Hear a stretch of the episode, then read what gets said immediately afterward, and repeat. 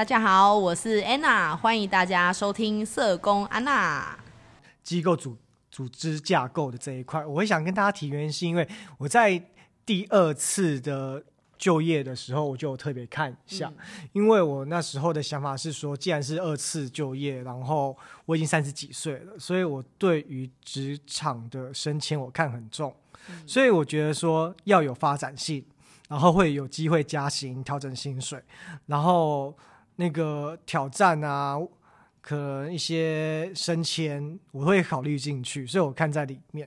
所以我那时候在面试的时候，就我问一下这个组织的架构是怎么样子。所以我也觉得，其实一定要对于就是你自己的基本权利要有所了解，然后跟组织发展性。如果你有是有这些想法的话，因为我觉得第一次。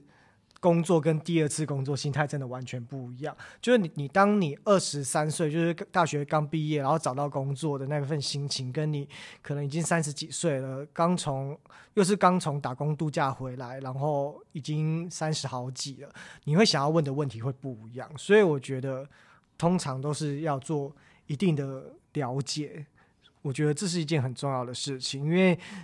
你通常有些人会说：“哎，刚工作进去没多久，发现工作太无聊，他也会想要马上离职，因为他会认为说：哎，他没办法展现自己的优点给这个组织看，或者是这个组织需要的人才，他根本也不需要这么多他所拥有的长才，那他就觉得：哎，他没办法展现。所以有时候我觉得，对的动也很适合。”对的位置跳进去，嗯，对啊，因为这样的话，你可能就是没办法自在难行，然后你也可能得不到你想要的成长的部分，这样子。所以我觉得刚才谈到的组织架构图，我也觉得很重要。我们之前是讲的是面试前嘛，你要准备的是履历的部分，纸本的上面。那我们现在聊聊面试当中你可能会遇到的问题。因为我第二次面试的时候，其实我也觉得我在于。刚回来，我准备的那场面试我也没有准备的很好，因为我很多问题我也是当下才可能会想得到的。先讲最基本的好了，那时候我去谈的是薪水这一块好了。其实我觉得先讲薪水这块，原因是因为你可以思考一下，说大概比如说像现在的是社工基本薪资是多少，然后政府按的话，那或者是你对于你自己期待的薪水有多少，我觉得你都要记。然后或者是你二次就业，你前一份薪水是多少，你都要记下来。我其实前一份薪水，我可能刚你第一份工作我觉得不错之后，其实我不太 care 薪水是多少了，就是领多少花多少，我也没有看那个什么，就是每一年会给的薪点啊，薪点那个我也没有去看。所以当那时候我第二次面试的主管他突然间问我薪资期待的多少的时候，我哑口无言，支支吾吾的，因为我顿时忘记我那时候离职的时候我领了多少钱。嗯，对对，然后还回答了一个比我离职的时候还要低的薪水。OK。那就是没有做好功课，就是没做好功课。嗯、因为其实外外面有些人是算年薪的，对，他会问你说你期待的年薪多少，对，你就当下就忘记了，因为你以前在第一份工作的时候，你满脑子就是想说，哦，可能现在是可能就是三三万多的薪水，然后等要户头领得出钱就好了，对，而且是大略大概，你不会去 care 到你的权益是说。扣美国扣劳健保了？含劳含劳健保是多少钱？你都会忘记，你只会知道说你可能刷簿子那个钱，嗯、可是它不是你的整个薪水的计算方式，而且更可能是当一个机构是问你，就是或者是你的工作问你年薪的时候，你也会更傻眼，想哎完蛋了，我都没有记记，一天只会只算什么十四点几还是什么十三之类的，嗯嗯、所以我觉得你先要准备好，你要面试的时候你。关心的问题是什么？有没有升迁的机会？工作的内容都好，因为有时候可能我们会太 focus 在我们想问的问题，但是其实别人准备的不一样。而当主管心态他在面对要问你这个人的问题的时候，他通常的出发点是要对这个机构有利的。他们现在可能是缺什么样的？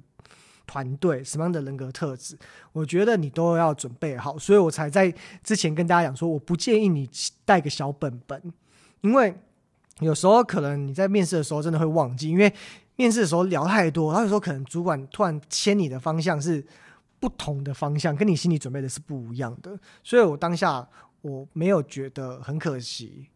的部分是，我会觉得可能要带个小本子吧。嗯嗯，没错，因为我觉得其实刚刚讲到是我们在调我们自谈我们自己个人的权益啊。那我觉得当然前提提要是说。我觉得在这场面试，你前中后你的准备是很需要的，就是你要有东西，你才跟人跟人家谈啦。所以我觉得前情提要是说，你有没有这个资格，你有没有这个本，然后以及你有没有那样的一个能耐，可以来跟我谈这个东西，这是第一个。所以我觉得做好准备是绝对需要的。第二个，你有没有竞争力，在这个行业里面，你的竞争力是什么？那个如果说专业跟大学养成都是基本的，那你有没有额外可以加分的？或者是在这个产业里面你觉得更与众不同的？那这些东西都是拿来可以去跟人家斡旋跟去谈薪资的一个条件。那前提要还是你有多少的斤两，你有多少的东西可以跟人家谈？那第二个，我觉得还是要去看你要去面试的单位，他们是什么样的机构类型。对，如果说他是可以有弹性空间的，那当然可以去跟人家斡旋。对，如果他是一个比较新成立的一个基金会，或是一个社团，或是一个单位的话，我觉得那个空间也许是比较有。空间的，但如果说你是一个已经行之很多年的一个大单位基金会的话，其实那个东西去打听就好了，就是他大概薪资试用期是什么样的薪水，过试用期之后是怎么样的薪水，每年他晋升薪点是多少钱，那都不用谈，因为那都是长一样的，你跟我都是一样的，所以我觉得第一个还是回到最前头是。你有没有做功课？对啊，因为、欸、嗯，那如果说你明明来我这个大机构，我已经行之好多年的机构，你跟我谈说我年薪要八十万，那你拜拜。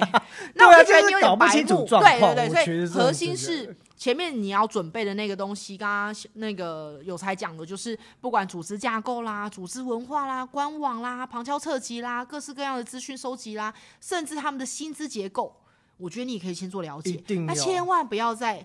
牛头不对马嘴啦！你在 A 机构问 B 机 B 机构的薪资结构模式，你在那个单位大单位里面去跟他谈，我要年薪七十或八十，no，你新进员工你就是没有，所以千万不要呃聪明反被聪明误，就是在争取你的权益之时，请先做好功课，那不要说听到有才讲说哇争取自己的薪资，我要年薪。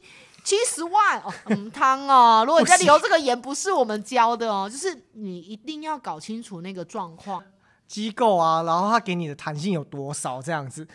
就是从当中你就要发现了，对，所以我觉得那个薪资结构基本上现在都是很透明的啦。那、嗯、所以我觉得不管是您的询问，或是对方有主动告知你，那我觉得那个部分都是你可以去衡量的部分。那如果说那个单位比较有弹性，甚至你不一定是我们社工产业的话，我想那个斡旋的空间是更大的。对，甚至你在不同的单位，那个空间跟随着你的资历、年资，甚至你有读研究所，你有其他的学经历，一定可以加分的东西，每个单位不同。所以前行提要是一。一定要搞清楚状况，那千万不要问了问题很好，但是却变成你扣分的一个部分。对，然后也有粉丝问说，那如果资方未保劳健保的话，我想这个不用进入面，就是立刻不要面试了吧？对，然后以及就是要去举发他啦。对呀、啊，这个不行哦，因为我们有一集有提到嘛，就是薪资回捐啦，甚至没有保障你应有的权益。那这些应有的权利都基于法令上面有规范啦，所以这不用多说，不用多说，你也不用进去千万不要，因为。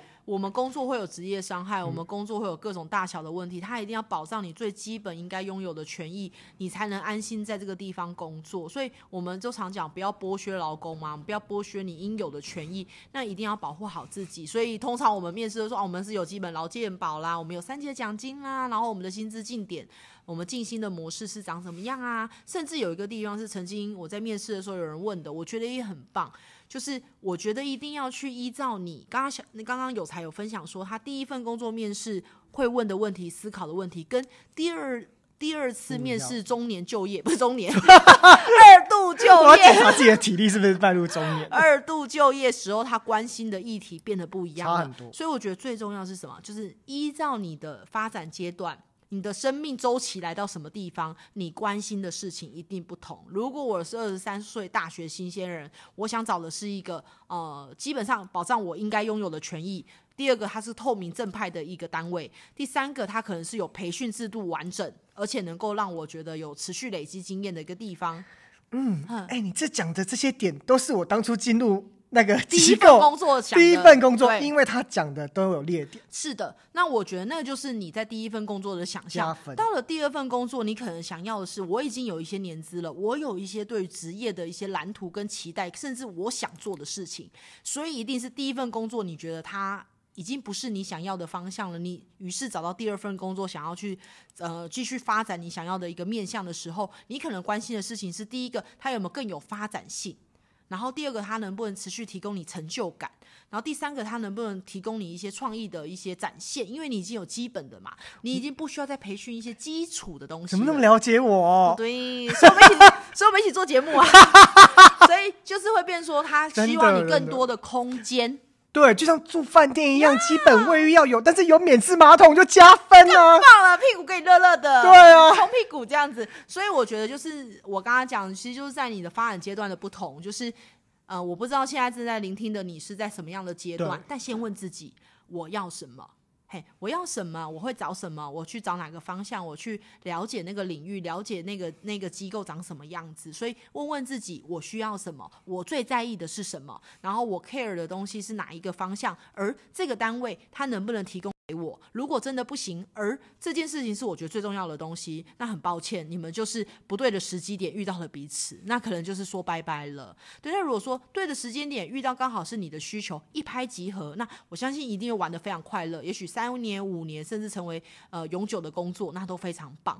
所以我觉得在每一个阶段，你想要的一定要先问自己，当你在写这份履历，当你在做这些准备，当你在了解收集资料的过程，你也问自己。现在的我，我几岁？我要什么？我期待他可以给我什么？还有一个最重要的事情，我是主管，我一定会问说：你能给我什么？所以常说这是相互负责的过程，就是我们相互在为这份工作的呃寻找的过程中，找到彼此最适合的。所以当你希望你的雇主给你什么的时候，你也问问我能给这个地方什么。这将心比心嘛，因为你希望从我身上拿到的东西，我也希望你能够回馈贡献在我这个单位里面，所以我觉得这是一个非常双向、非常交流的过程。也许你也会透过面试发现，原来我拥有这么多正向的东西，甚至你会发现，原来我还缺了某一些职场中好重要的东西，我没有花时间去把它培力起来。那那都是未来你可以再继续努力的地方。甚至最近我们有发现一个人来面试。呃，大学新鲜人就是真的刚毕业的年轻的孩子这样子。他来面试的时候呢，我觉得也是给大家一个经验：当你做好所有的准备的时候，其实书面的准备，你当天面试的准备，真的一定要做好。最重要，我觉得有一个是心理建设。嗯，为什么？第一次听到。对，因为当你做好很多书面的准备啦，甚至你可能会简单的做一些演练的时候，但是你会发现。我们这一次就真的遇到了，在面试的当场，他完全断电了，完全宕机了。你说那个彩球一直在转圈圈吗？就是，就噔噔噔噔，然后五到十分钟还帮你退出。对对对对，因为他呃，通常我们在我们单位，可能主管他可能会问的是说，哎，稍微介绍一下你自己，嗯、这么友善又中性的题目，你可以自由发展嘛，对，对不对？那稍微介绍一下你自己，然后呢，哎，就就呃，就大概就是空了五分钟。就是你说停止吗？对。如果你现在录 Pocket 来说，就会开始音频就是噔，就一条线这样子。对，就是所以我要讲那个心理建设是说，你会紧张嘛？你因为你在意嘛，因为你会焦虑，所以你会紧张。你有时候准备的东西你会忘记了，所以我们说可以写个小笔记，好，或是你做一些小 memo，小一些小 tips，至少你提醒自己。但最怕是你有东西，或者是你明明有准备，可是在当场你就。无法施展开来，他当下就是空白、安静、尴尬，回答不出来。然后主管还要调节，他说：“啊，不然你先放轻松啊，好再讲讲。”我相信他应该嘴唇发紫，然后已经累，就是汗都一直淋淋对滴下来吧。其实也有发生过类似临场经验了。我们讲的是心理建设临场经验，就像呃，你已经准备很充足，可是当场你可能还是因为某些状况，可能你就完全没有办法展现你自己的时候，我觉得是很可惜的。所以我觉得，当你有这些资料，你有做好准备。找一些你信任的朋友去练习，甚至现在影音设备、录音系统都很方便，录一下我自己介绍我自己的三分钟、两分钟，我录起来的声音是怎么样，我的语速是怎么样，我够不够有自信，哦、我够不够确定，然后我是不是可以讲得清楚，还是说我的语句就是很含混不清？对，就像我现在录 podcast 一样，其实我还是会重复的聆听，看自己在于言语表达上面有没有做进步。对，像我那天昨天还在跟那个小那个有才分享说，哎，其实我这次回去听，我想说，哇，可能太久没有录第二季了，就是有点太兴奋了，就觉得自己的语速好像被加快了一点五倍的速度这样子。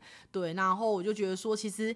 呃，其实现在面试的小朋友有更多的媒材跟工具可以帮忙他去认识自己，甚至你可以在镜子前面，甚至通过刚刚讲的影音设备去听听看自己的声音是。如果我是聆听者，我觉得舒不舒服，清不清楚？然后如果我今天抛开一些我准备的资料，我还能不能掌握到重点？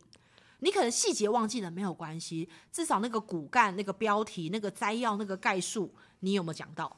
但是我还是好震惊，是那位朋友到最后真的就没有讲完吗？还是他后来有娓娓道来？还没有呢呀，那就跳跳入下一个题目了。是是是，那就当场因为就是这样的一连串的尴尬，那我们也不舍他，就是持续在这样的状况下。团体面试，呃，其实也就是三个人面试。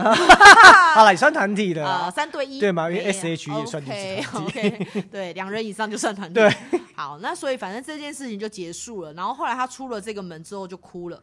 啊，然后就变另外一个主管，就是还是有安慰他一下啦，这样子。那我觉得最棒是一定很沮丧，也很挫折啦。所以，呃，我觉得我们的主管不错，是他当下就是有跟这个面试者就有跟他聊一下，说，哎，可以不要太紧张啊，或是呃，如果未来你要去面试别的单位，那你可以怎么做？你可以怎么预备？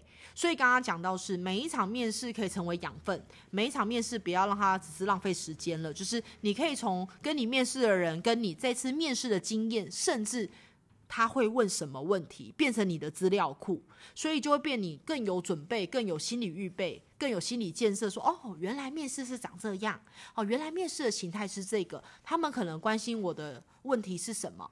那也许虽然这个这次受试者他没有来录取我们的机构，但是他下一次也许就比较有一个蓝图是、嗯、哦，那我可以先准备个两到三分钟的自我介绍，我可以讲一下我大学的经验，然后我可以讲一下我的期待，然后我可以最后希望你们可以录取我，我可以试试看，就可以有一个学习。我觉得不要去浪费每一场面试带给你的一个经验啦，我觉得很重要。因为我听过很有挑战性的。面试方式是他完全想要听你跟他讲什么，嗯，因为他也不是团体面试，他可能就是约时间来的，啊、就是比如说，哎、欸，那那明天或者是哪一天下午有没有空来，嗯、然后他你到现场，那因为他就是很想要跟你聊天认识你，嗯，因为真的履历写的再怎么好，我觉得最重要会影响到的还是面试那一天，哦，然后他就马上说，哎、欸，你介绍你自己，这个很可怕，因为你完全。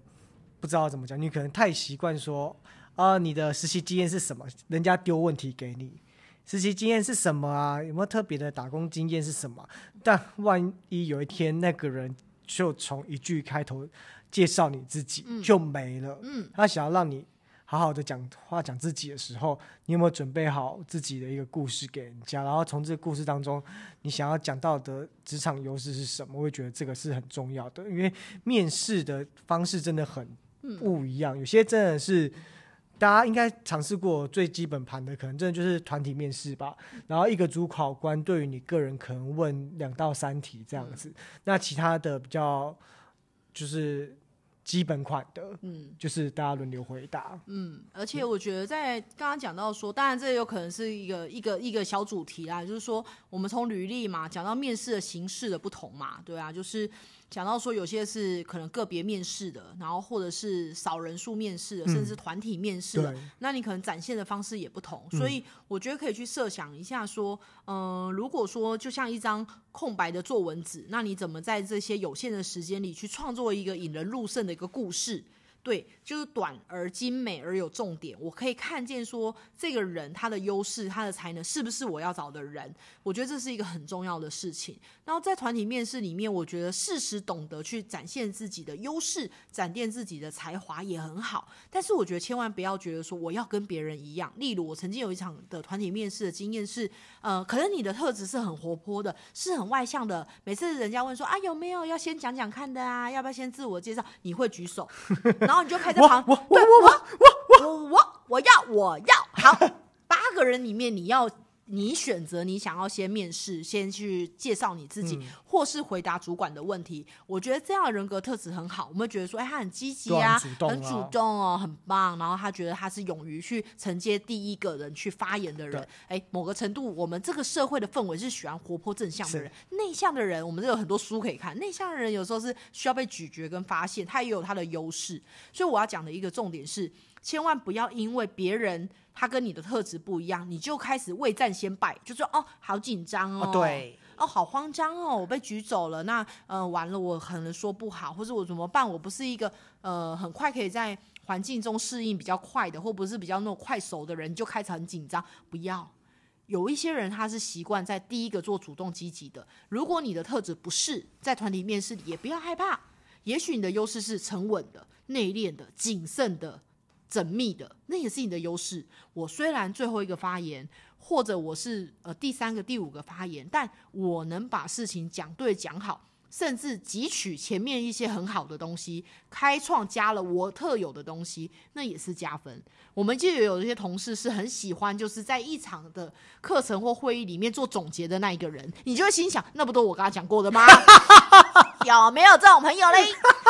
我脑中又浮现了一些好朋友，啊、对，就是他习惯就是最后发言，他是一个比较内敛，或是他是一个比较深思熟虑。但是这种个性，刚才我都一想都觉得好像是负面，有好有坏，讨厌东西被抢走。就是那我前面早就讲过，对啊，或是你就可以跟你旁边的朋友说，那是我刚刚讲的，对。但是你被集大成了，就是哦，我 A 加 C 加 B 哦，然后最后变成我个人的观点。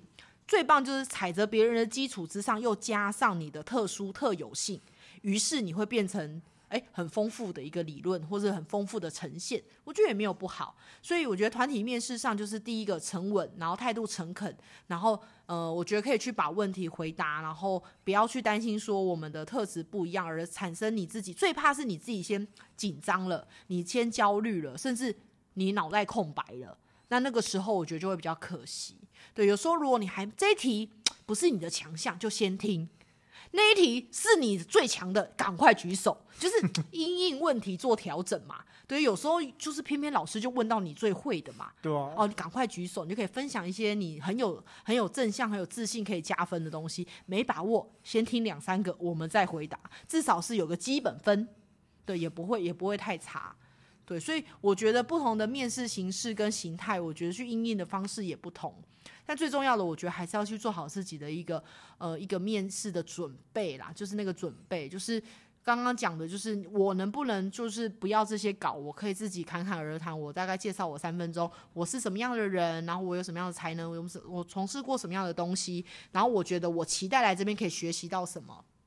我觉得这些东西我讲得很清楚，我相信也不会太差啦。嗯，对，因为我们其实面试不是要一个完美的人，我们是要一个好合作的人，我们是要一个懂得找到我们这个时期缺的一些人才，我们想要跟你一起合作。所以我觉得最重要是展现个人特质，然后呃你自己的专业能力跟特殊的一些才能之外，更重要，我们可能我们的产业是更重视人际，跟团队合作。那那一块可能也会问到你过往的一些相关经验。我觉得有一个很可怕的一题就是，呃，譬如说啦，我觉得最可怕的题目就是，呃，譬如说啊，你为什么要离开前单位？我都会说生涯规划。对啊，那个就是不是真的。啊，我们像我们主管就会直接开宗明义说讲真话。哦，那你就尴尬掉喽，因为这就是一个官版答案嘛，但一定不是你要的。嗯、所以主管那么辛辣，还要讲讲真话？会啊，会啊，会啊，根本就是。八卦心态吧，没有，所以我觉得啦，就是我觉得有一个唯一一个禁忌，就是不要去讲前男女友的坏话，也不要去讲前东家的坏话。对啊，那如果不是生涯规划的话，那我再想一个答案好了。嗯，就是说他跟我的职业目标，我发现不同。那你要什么？对，那我就会觉得说，哎，那我就讲现在这个机会的优点，对对对对，我想来的优点，对，跳过 skip 掉。对对对对对，有时候是什么实问虚答，嗯，我就是说。你如果今天要回答这个东西，那你有没有把握？他接下来问的问题是你也有有能力可以去回答跟因应的一个东西。不要说挖了一个坑给自己跳，跳下去之后发现自己救不来自己，我觉得就很可惜。所以我觉得重点是，当他问你一些跟前单位为什么离职，那我觉得可以讲一些比较中性的答案。如果真的是一些人和或是单位内部的问题，我觉得也不要去描述到很细节，觉得去批判、批评你的主管或批评你那个单位，我觉得可以把它变成扭转成。因为他那一块可能不是我要的，对，那我要的是什么？我们把他那个重点导向在我要，我要这个地方。于是你们的机构是我喜欢的，对，就讲你去现在这个面试机构的优点。对，譬如说像我们大机构的缺点，可能是说他已经有一些，他是一个很有制度的一个单位，那他们已经有很多既定的方案。但因为我的个性，我觉得我在呃熟悉业务七年之后，我觉得我对这些业务算是已经很熟稔了。但是我更想做一些开创性的方案，我想做一些创新的。甚至我的个性，我发现我自己的强项是在行销，是在宣传，甚至有很多影音能力上面的提升。那这是在我这个单位可能比较少可以去发挥的部分。那我看见这个单位有更多需要这方面的一些人才跟一些呃期待，所以我觉得我我想要的刚好就是跟你不谋而合。那我觉得就会觉得说，哇哦，你也没有批评到对方，可是你有展现说，那为什么我想要来这边的一种。企图心也好，或是一种热情也好，对，我觉得就是严禁说去落于批判。结果他就再问一次说：“那为什么会离职呢？”对啊，我没有，我觉得也可以回答说，因为不同的阶段嘛，因为就像我们刚刚讲的，我的生涯的阶段不同，我的期待不同，或是我希望在不同的单位有一些累积，甚至人家也可能问你说：“啊，你从那么大的单位来到我们的小单位？”而且对啊，而且其实面试者、嗯、面试官心知肚明啊，因为其实我在。第二份工作待久了一点之后，然后他就会有一天突然间问说：“哎，你当初为什么会离职？”因为我知道你那时候好像不怎么想谈。是，所以，所以我觉得其实大家都心知肚明。对，但是有些事情哈，我们就是不是在面试，因为面试就那么几分钟的事情，那我们要把握在。是投没你自己，对有限的时间，把焦点放在我的强项 跟我、啊、我要来面试的竞争力。话话但坏话就留到进来再说。对啊，没有，我就是那主管超讨厌的。对啊，就是这样子啦。对啊，说没有啦，那时候是有些不愉快。没有没有，我是全能驾驶的说。对，所以我觉得是什么场合说什么话。对啦，那面试其实核心重点还是展现你自己。然后展现说，我跟你是有同样的共识跟目标，嗯、然后我们是可以一起去往前做一些好玩的事情。对，那我觉得不要去浪费时间，在这么这么宝贵的聆听的时间里面，去说了很多对你不一定有加分的事情。嗯，而且我突然刚才听到那个 Anna 说什么样的场合说什么样的话，我觉得有一个部分很重要的是，当你有一个主管跟你面试的时候，他很浪的时候。并不表示你也可以很浪哦，因为我几次听到面试后的经验是，主管后来觉得面试者后来太放肆，嗯，就是因为他可能觉得主管讲话很很浪了，很松了，或者是说开始轻松了，然后他也在那边就是称兄道弟，很轻松，然后开始就是拉嘞，然后也没有很认真的开始想要好好的面试，就是这个部分他也忘了，他可能就是哦，怎么那么好聊啊？然后开始就是这边大放厥词，大放厥词了。嗯、其实主管他毕竟还是主管啊，因为我听了好几次经验，就是。这个行为到最后还是会稍显扣分的。对啊，所以我觉得我们的角色不同啦，嗯、所以我觉得主管可以跟你称兄道弟，但不代表你可以把他当妈吉一样。对，在那个当下，就是老板就是老板，对，老板就是有他的角色啊，或是你们在职场的界限。那不要说没没有没大没小，或是失了界限，我觉得就很可惜。所以我觉得是看好自己的场合，然后做好准备，展现你最大的优势，然后展现你的独一无二，甚至你那些曾经的累积跟加分都不要。不要让它浪费掉了，然后把握在很有限的时间，让人家认识、产生好奇，甚至觉得让你进来，我觉得我会有所期待，而你也是有所期待，那这是最棒的一个组合了。对，而且我看，我其实看到很多伙伴们的发问啊，像是谈到什么女性生理假等等之类的，我真真切切的还是重复一句，就是如果他们在。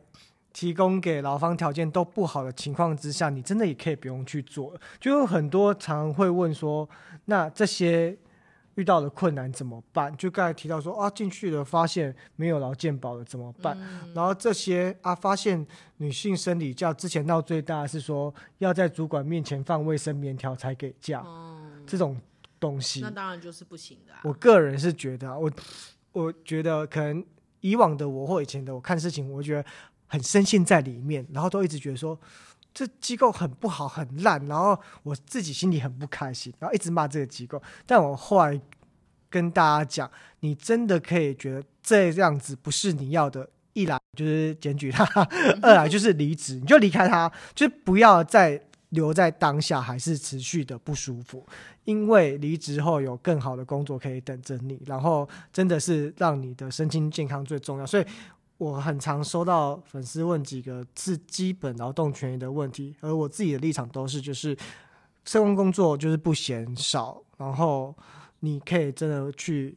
在这过程中发现不舒服，是是你自己觉得权权益受损，你并不开心，那你可以偶尔去安排几个面试去找新的一份工作了。因为我自己的立场是，我觉得可以去找别的。然后有些朋友会问我说，那我是否要捍卫自己的权益去检举，还是说去？可能大机构的话，可能去更大的处事做举发等等之类的。那我自己的立场，我自己的感受是，其实你要做一场革命之前，也许你自己会受伤。